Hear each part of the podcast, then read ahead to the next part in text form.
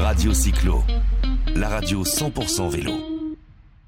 Salut Daniel, tu es le régisseur de, de ce beau vélodrome, euh, de ce beau vélodrome de, de Bordeaux, qui accueille ce, ce- ce départ de la Bordeaux-Saint-Malo. Alors comment ça s'est fait? Comment on devient régisseur d'un vélodrome? Tu es, tu es cycliste euh, à la base, professionnel? Alors j'étais cycliste effectivement à la base et euh, on devient en fait en reconversion, c'est toujours très compliqué la reconversion donc en fait on essaie de se créer un petit poste et je suis rentré ici moniteur. On a lancé le, le vélo sur piste pour le public, on va dire. Et puis de, de fil en aiguille on devient régisseur et puis après on embauche euh, des collègues euh, parce Des que collègues qui, te regardent dans l'interview voilà, et qui ont envie de se moquer, mais bon. prend de la- de l'ampleur et, et ça marche très bien. Alors dis-moi, ce, ce vélodrome, il a été construit quand? Il est, c'est un vieux vélodrome, un jeune Alors, vélodrome? C'est un vélodrome qui est de 1989. hein. Il y avait un vélodrome euh, en béton avant à Bordeaux. Au stade Chaban-Delmas, qui était un stade vélodrome, qui a été évidemment. en 84. Et moi, en temps, euh, j'étais coureur cycliste, donc à l'époque, et on était bon, en- manque de vélodrome. Donc, euh, effectivement, ce vélodrome a été construit cinq ans après l'autre. et Donc, on a préparé des championnats de France un petit peu partout euh, dans, le, dans le comité, hein, notamment à Air-sur-la-Dour, où il y en avait un, c'est le plus près d'ici.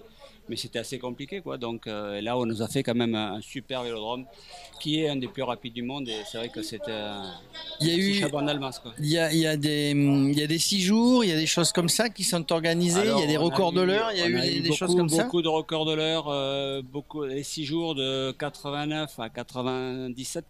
hein. J'ai eu la chance de participer aux quatre premiers, 89, 90, 91 et 92. Et euh, ensuite, on a eu l'Open des Nations.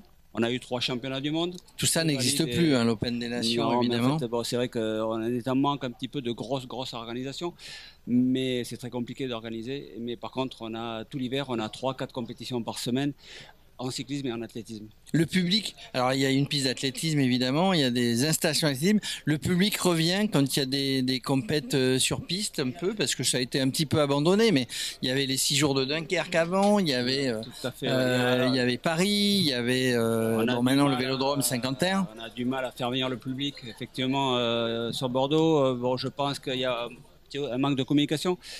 Ça reste des compétitions régionales, donc le public n'est pas trop sensibilisé, malgré qu'il y a quand même un niveau, euh, voire international ici, parce qu'on a des coureurs comme Thomas Bouda, qui sont professionnels, qui ont été champions du monde, qui habitent euh, ici, qui viennent faire leur saison d'hiver ici. On a Louis Pijourlet, qui est recordman de l'heure.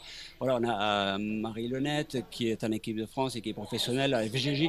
On a beaucoup de coureurs professionnels et tout qui viennent ici s'entraîner. Et, Alors glo- Voilà, globalement, globalement, l'équipe de France en piste euh, est bonne. Hein. On a vu les derniers championnats du monde euh, sur piste, c'était à 50 ans en Yvelines, hein, il n'y a pas très longtemps.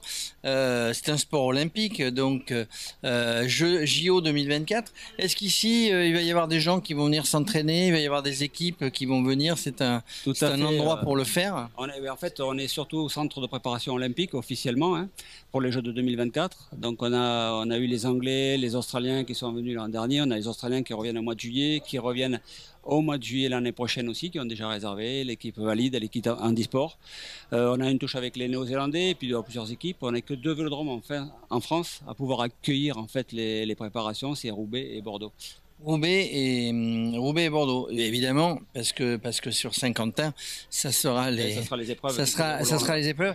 Il y, a, y a- y a beaucoup de vélodromes comme ça, enfin couverts en France. Tu me dis, il y en a Alors, deux, couvert, trois, en fait, quatre? euh, on en a plusieurs, effectivement. Il n'y en a que trois qui sont homologués, Roubaix, Paris et Bordeaux, parce que la piste fait 250 mètres et les championnats du monde ou des Jeux Olympiques ne peuvent se dérouler sur une piste de minimum 250 mètres. Après, on a Bourges qui fait 200 mètres et un vélodrome qui va voir le jour à Loudéac en Bretagne qui fait 200 Il mètres. y en a pas un à Laval aussi, mais qui est pas forcément couvert? Non, après, alors des vélodromes. Il y a hier. Il y a hier qui est un peu le même qu'ici, mais en plein air. Euh, après, c'est ces vélodromes béton ou bitume en plein air. Il y a une centaine de vélodromes en France qui, qui tournent régulièrement. hein. Euh, On en a ici dans le, dans le comité. Il y a euh, Air sur la Dour, je l'ai nommé. Il y a Damazan qui est pas très loin. C'est des vélodromes et bon, qui permet de faire de la piste. Euh, mais on ne peut pas aller faire des championnats de France ou des championnats du monde sur ces. Alors, vous accueillez régulièrement peut-être des comités d'entreprise, vous accueillez des enfants, des scolaires pour faire des initiations. C'est aussi une manière de, de détecter des jeunes? Ben oui, parce qu'en fait, euh, c'est surtout euh, déjà dans un premier temps, c'est une manière de d'occuper vraiment la piste et de faire découvrir surtout. Faire découvrir toute euh, la, le vélo sur piste, qui est quand même un peu marginal, il faut le dire. Hein. Donc les écoles, les, lycéens, les collégiens sont, sont heureux de venir essayer cette discipline. Et on en a quelques-uns qui ont pris des licences derrière. Effectivement, on n'a pas encore sorti à champion du monde, mais ça viendra, ça viendra. Il y aura peut-être un euh, médaillé du coin euh, sur les JO de sur les JO de Paris. Il faut dire que c'est, il faut avoir un sacré équilibre. Hein. C'est, c'est pas facile de faire du vélo sur un vélodrome. Quand on regardait tout à l'heure en marchant sur la piste, elle est, euh, elle est sacrément inclinée. Hein. C'est, c'est compliqué. Bah, alors c'est vrai que c'est incliné, c'est 45 degrés les virages, 13 degrés les lignes droites. C'est beaucoup plus impressionnant à voir qu'à faire. Euh, d'ailleurs, là, toute la semaine, euh, ce soir, euh, vendredi et samedi, on a ce qu'on appelle les Open Games, c'est les journées portes ouvertes. En gros, vous pouvez, tout le monde peut venir essayer gratuitement. On a des moniteurs qui sont là pour s'occuper de vous. Non, non, je veux rien essayer, moi. je vais regarder. Aucun problème. Tout le monde est capable de le faire. Après, c'est beaucoup plus impressionnant à voir. C'est vrai que ça peut, ça peut, ça peut faire peur. Ça peut faire peur, mais quand on est dessus, euh, comme je dis souvent, c'est quand même la discipline la moins dangereuse. C'est la moins dangereuse. Alors, euh, c'est vrai que c'est, il y a un pignon fixe, hein, ce qu'on appelle fixie, donc un seul pignon, il n'y a pas de frein, donc on peut, et la piste est un peu en dévers, donc, mais il y a une technique, on la prend vite. Tout à fait. C'est, technique, c'est la, base de tous les sports, hein. la décontraction, être détendu, et après il y a une certaine vitesse à respecter, effectivement, pour pouvoir euh, adhérer correctement. Euh, dis-moi, juste pour terminer, euh, on a de, hum, il y a une course mythique hein, qui s'appelle le, le Bordeaux-Paris. Mm. Est-ce que est-ce qu'elle partait d'ici ou l'endroit ou est-ce qu'elle va partir d'ici la prochaine quand il y en a? Et alors il y a, l'amateur et puis il y a les professionnels. Hein. les professionnels, il n'y a plus euh, en professionnel, mais en amateur effectivement non, elle partait pas d'ici. Euh, c'est pour ça que je remercie Olivier effectivement d'avoir pensé à nous au départ. Euh, il voulait partir de l'extérieur. Moi je lui ai proposé, mais attends, je dit on est dans un vélodrome, c'est quand même le lieu idéal pour euh, une départ de, un départ de course de vélo. Donc on fait quelque chose de l'intérieur et je pense que ça va être super. Quoi. Et, en tout cas, merci. Hein, moi, je bon, euh, évidemment, Radio Cyclo, on a l'habitude d'aller sur les endroits où il se passe du vélo, de Saint-Quentin, ici, je ne connaissais pas.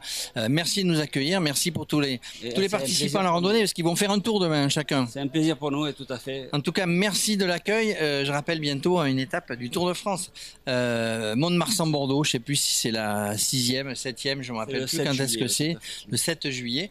Euh, bah, peut-être qu'on reparlera, ou euh, on t'aura au téléphone, ou tu viendras nous voir, ou on, passera cette interview pour nous expliquer ce que c'était intéressant, ce que ce que c'est que la piste et ce que c'est que euh, ce qu'est ce, vélodrome de, de, de Bordeaux-Lac. Merci. Merci à vous. Radio Cyclo, la radio 100% vélo.